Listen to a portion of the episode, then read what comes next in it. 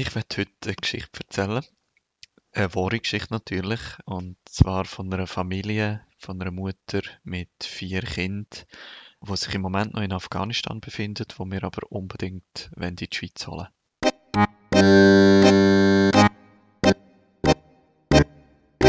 Hallo zusammen, ich bin der Dominik und ihr hört meinen Podcast. Mein Ziel ist, 100%, also Vollzeit, als Freiwilliger im Asylbereich zu arbeiten. Wenn ihr noch nicht gesehen seid, dann geht auf meine Webseite www.dominikgalliker.info.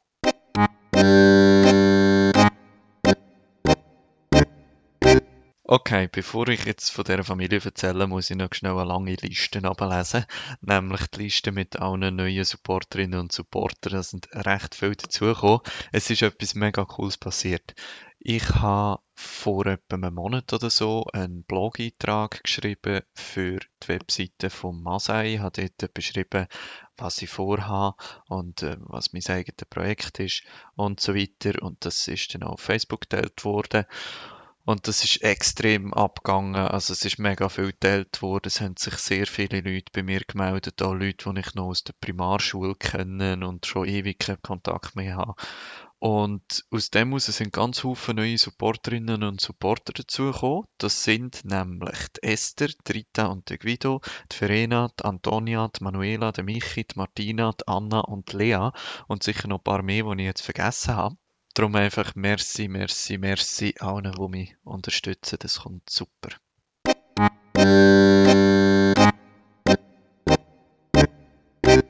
Gut, eben jetzt die Geschichte. Ähm, ich muss vielleicht vorher sagen, ich habe mit der Hauptperson abgemacht, dass ich die Geschichte darf erzählen, dass ich aber nicht seinen richtigen Namen brauche. Darum nenne ich ihn einfach Ali. Er heißt eigentlich anders, aber in der Geschichte heute heißt er einfach Ali und eben er ist einverstanden gewesen, dass ich das hier erzähle. Der Ali ist Mitglied von unserem Verein, schon seit einem Zeitchen. Er ist hier in der Schweiz, seine Familie, wie gesagt, noch in Afghanistan und wir unterstützen ihn bei den Bemühungen, um sie da hoffentlich in die Schweiz holen. Es ist für mich so eine Geschichte, wo auf der einen Seite sehr viel Hoffnung gibt, weil ich glaube, das könnte wirklich noch gut kommen. Und auf der anderen Seite ist es auch eine Geschichte, die mich ein bisschen aufregt, aber zu dem erzähle ich dann später mehr. Also, es, es ist so. Der Ali ist Anfangsjahr auf uns zugekommen oder auf mich zugekommen und hat gesagt, er will mit mir reden, sei etwas passiert. Und wir haben uns getroffen und er hat mir Geschichte erzählt von seiner Familie in Afghanistan. Seine Mutter hat dort mit dem Stiefvater gelebt. Zwei Schwestern von ihm haben noch dort gelebt, die sind so im Teenageralter. Und dann noch drei Halbbrüder, ähm, wo jünger sind, wo so sechs, sieben, acht so sind. Der Vater ist in einer politischen, kleinen politischen Partei gesehen wo nur im Geheimen funktioniert, hat für die Partei Waffen besorgt zur Selbstverteidigung. Und das ist sehr wahrscheinlich ausgekommen. Darum am Neujahrstag eigentlich hat er das Haus verloren, zusammen mit der ältesten Schwester vom Ali. Und sie sind in dem Dorf, wo sie wohnen, eigentlich auf offener Straße äh, erschossen worden. Der Stiefvater ist sofort tot gewesen. Äh, die Schwester ist noch ins Spital gebracht worden, aber ist dann ein paar Stunden später dort äh, auch gestorben. Und sofort ist, ist sehr eine grosse Sorge auch um, den Rest der Familie, weil nachher alle gewusst haben in dem Dorf, dass sie dieser Partei angehören, wo wirklich als Verräter angeschaut werden in, in dieser Community. Äh, die Nachbarn haben nicht mehr mit ihnen geredet, sie sind gemieden worden, sie haben natürlich auch auf einen Schlag das Einkommen, das der Stiefvater gebracht hat, verloren und man hat eigentlich von Anfang an gewusst, dass die Familie in einer sehr schwierigen Situation wird sein. Und das hat sich noch verstärkt, wo äh, ein Zeitchen später ein Brief kam von der anderen, von der Mehrheitspartei von dieser Region, der Brief ist mir mittlerweile übersetzt worden und dort heißt es mehr oder weniger drin, dass sie als Verräter angeschaut werden, die ganze Familie, dass äh, die Mutter wird aufgefordert, die jüngeren Kinder abzugeben, zwecks Umerziehung und äh, Schulung. Die Tochter, die noch lebt, die ist äh, 16 die soll auch die Familie verlassen, um einen Parteifunktionär heiraten, von der anderen Partei natürlich. Es steht nicht wer, es heisst einfach, sie, sie werden verheiratet und was mit der, mit der Mutter passiert, das ist nicht gestanden in dem Drohbrief. Und der Ali ist halt wieder auf uns zugekommen und hat gesagt, hey, wir haben den Brief bekommen, ich weiß gar nicht, was machen. Er ist äh, extrem unter Druck gekommen, er ist selber um die 20. Ähm, und es ist einfach, die Zeit ist äh, für ihn mega schwierig gewesen, für die Familie dort natürlich eine riesen Angst um.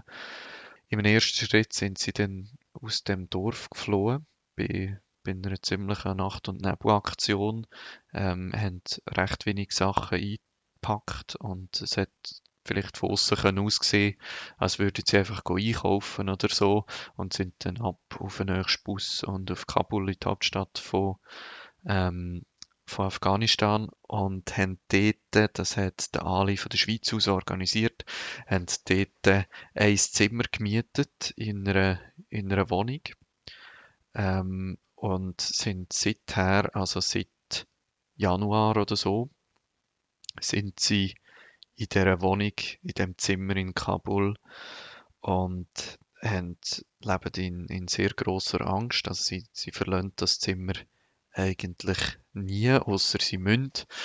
Der älteste von den Söhnen, der ist irgendwie so 80 oder so, ähm, geht, wenn sie etwas brauchen, raus einkaufen. Aber sonst ist eigentlich die ganze Familie, also alle fünf Personen, permanent in dem einen Zimmer und äh, sie gehen eigentlich nie raus, weil sie Angst haben, dass irgendjemand sie wird erkennen draussen. Sie haben auch Angst, sich an die Polizei zu wenden, weil äh, dem äh, Volk, wo sie angehören, ähm, dort äh, sind die meisten Polizeimitarbeiter, die von dem Volk sind, ähm, gehören in der anderen Partei an, die, die sie bedroht. Von dem her haben sie keine Hoffnung, dass es Unterstützung gibt und sie, sie leben jetzt wirklich unter prekären Bedingungen in Kabul in dem einen Zimmer, haben sehr Angst. Die Mutter hat ähm, gesundheitliche Probleme. Auf der einen Seite hat sie Nierenstein, was sehr schmerzhaft ist äh, und unbehandelt bleibt im Moment. Und zum anderen hat sie psychosomatische Symptome. Sie hat eine Zeit lang Lähmungserscheinungen gehabt in der einen Körperhälfte und ja, es ist einfach extrem, extrem schwierig. Äh, wir haben schon im Februar zusammen mit dem Ali einen Antrag auf ein humanitäres Visum für die Schweiz gemacht. Beziehungsweise es ist genau genommen kein Antrag, sondern man tut beim SEM zuerst einmal eine Vorabklärung ähm, beantragen. Das funktioniert so, du, du kannst humanitäre Visa für die Schweiz beantragen, wenn du in akuter Gefahr bist, äh, also akute Gefahr für Leib und Leben. Und wenn du einen Bezug zur Schweiz hast, was in dem Fall gegeben ist, weil ja der Sohn hier wohnt. Beantragen kannst du ein humanitäres Visum, aber nur auf einer Schweizer Botschaft. Das heißt, in Afghanistan gibt es keine Schweizer Botschaften. Darum könnte man das entweder in Islamabad in Pakistan beantragen oder aber in Teheran im Iran. Und äh, natürlich ist es sehr schwierig, die Ausreise von Afghanistan auf Teheran oder Iran allgemein zu organisieren. Vor allem auch die Reise wäre nachher sehr äh, gefährlich für die Familie. Eine Frau, die allein reist mit Kind, ähm, das ist sehr schwierig und es führt durch etliche Gebiete durch, die von den Taliban kontrolliert werden. Also eine illegale Ausreise oder so wäre fast nicht möglich. Aber eben zum Glück gibt es die Möglichkeit beim SEM, dass man das schon vorher vorab klären, ob die Schweiz würde einem so einen Antrag voraussichtlich zustimmen oder nicht. Und wenn dann die Vorabklärung gemacht worden ist, dann kann man die Reise zu der äh, Botschaft organisieren und dann einfach auf der Botschaft noch den formellen Antrag stellen, wo dann sehr wahrscheinlich sollte gut geheissen werden. Und so eine Vorabklärung haben wir beantragt, schon sehr früh, also sobald wir es gewusst haben, haben sehr viele Unterlagen dann geschickt im, im SEM, also wir haben die, die Situation beschrieben auf, keine Ahnung, 8, 9 A4 Seiten oder so, äh, haben probiert, sie auch ein Stück weit zu dokumentieren. Mittlerweile haben wir den Drohbrief eingeschickt, wir haben medizinische Daten von der Mutter eingeschickt. Wir haben jetzt auch noch können Dokumente vom Spital, wo die Tochter, wo ja dann im Spital gestorben ist, behandelt worden ist, können organisieren und haben die eingeschickt. Also wir haben äh, probiert, sehr viele Sachen zu organisieren. Was mich ein bisschen ärgert oder was ich sehr ernüchternd finde, ist, wie Staatssekretariat für Migration mit dem Fall umgeht. Äh, ich, ich kann das irgendwie nicht so recht verstehen. Auf der einen Seite finde ich es sehr gut und, und schön, dass es die Möglichkeit gibt von einer Vorabklärung. Auf der anderen Seite finde ich, wie, wie das jetzt praktisch gelaufen hat, ist, das ist völlig nicht praxistauglich und äh, es ärgert mich, ehrlich gesagt. Also zuerst einmal, wir haben den Antrag, wenn ich mich recht erinnere, im Januar geschickt. Wir haben bis jetzt keine äh, richtige Antwort bekommen. Wir haben die jetzt erst einmal geschickt im Januar. Wir haben den Brief eingeschrieben geschickt und haben darauf etwa zwei Monate oder noch mehr nichts gehört vom SEM. Wir haben nachher ein Update geschickt, weil sich die Situation geändert hat, weil sie ja dann auf Kabul gegangen sind, haben die neue Situation, wie sie sich entwickelt hat, beschrieben und haben geschrieben, hey, bitte schickt uns so schnell wie möglich eine Antwort. Der Familie geht das Geld aus für das Zimmer und sowieso. Und die Antwort auf den zweiten Brief war, ah, der erste Brief ist bei uns leider gar nicht aktenkundig. Könnt ihr den nicht noch einmal schicken? Und wir können nachweisen, mit, ähm, weil wir den Brief eingeschrieben geschickt haben, dass der beim SEM angekommen ist. Die haben den offenbar einfach verloren. Äh, was natürlich ein extremer Schock war, auch für die, für die Betroffenen, weil sie haben gewartet auf die Antwort und jetzt ist wie herausgekommen, dass sie eigentlich vergeben gewartet haben, weil gar nichts passiert ist. Und ja, wir haben dann das ursprüngliche Dokument noch einmal geschickt und haben dann relativ schnell eine Antwort bekommen, dass der Antrag prüfenswert sei.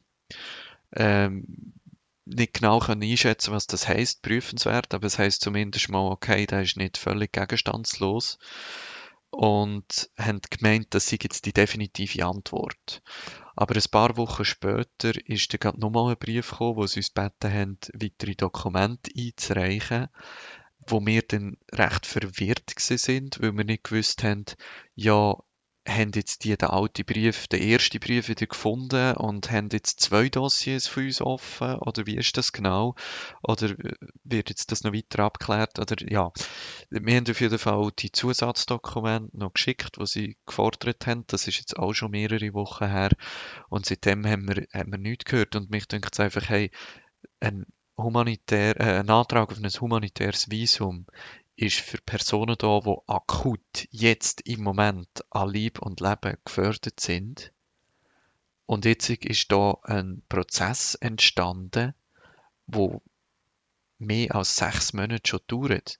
Also es hätte sehr, sehr gut können sein, dass die Familie, dass die, die Mutter, die, die vier Kinder mittlerweile längst tot wären. Das, das, das wäre äh, das hätte gut können sein und dann wär, hat sich das einfach sehr lang verzögert äh, wegen bürokratischen Sachen in dem Sinn. Das kann ich irgendwie nicht verstehen, dass SEM nicht Strukturen schafft, wo sie auf einen Antrag, wo es um um Leute geht, die an Leib und Leben gefördert sind, nicht schneller können reagieren und schneller können eine Antwort geben, dass die sechs Monate oder noch mehr brauchen, um so eine Anfrage zu beantworten. Und es sind ja auch nicht extrem viele Dokumente. Es sind im Endeffekt vielleicht so 15 Seiten Text plus noch ein paar Dokumente, die als Beweis mit dienen. Also es ist jetzt nicht, dass man da müsste äh, irgendwie eine riesige Studie veranstalten oder irgendetwas in, in dieser Art.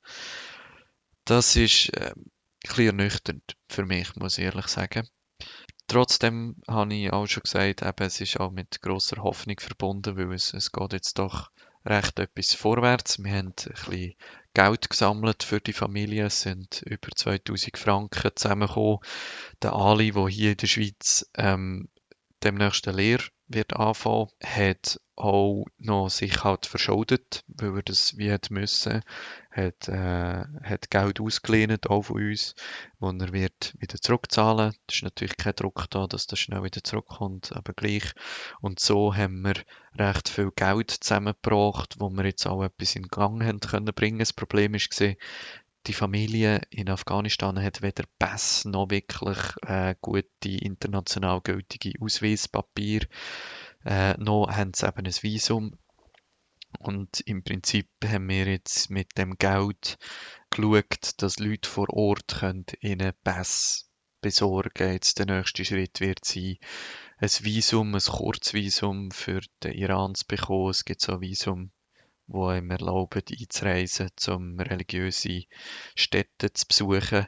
Ich hoffe, dass das wird klappen, dass die fünf solche Visa bekommen. Wenn, wenn das klappt, also übrigens, das klappt nicht auf offiziellen Wegen, sondern irgendwie, ich weiß auch nicht genau, wie es die beschaffen, ähm, aber Hauptsache ist, wir haben die dann irgendwie.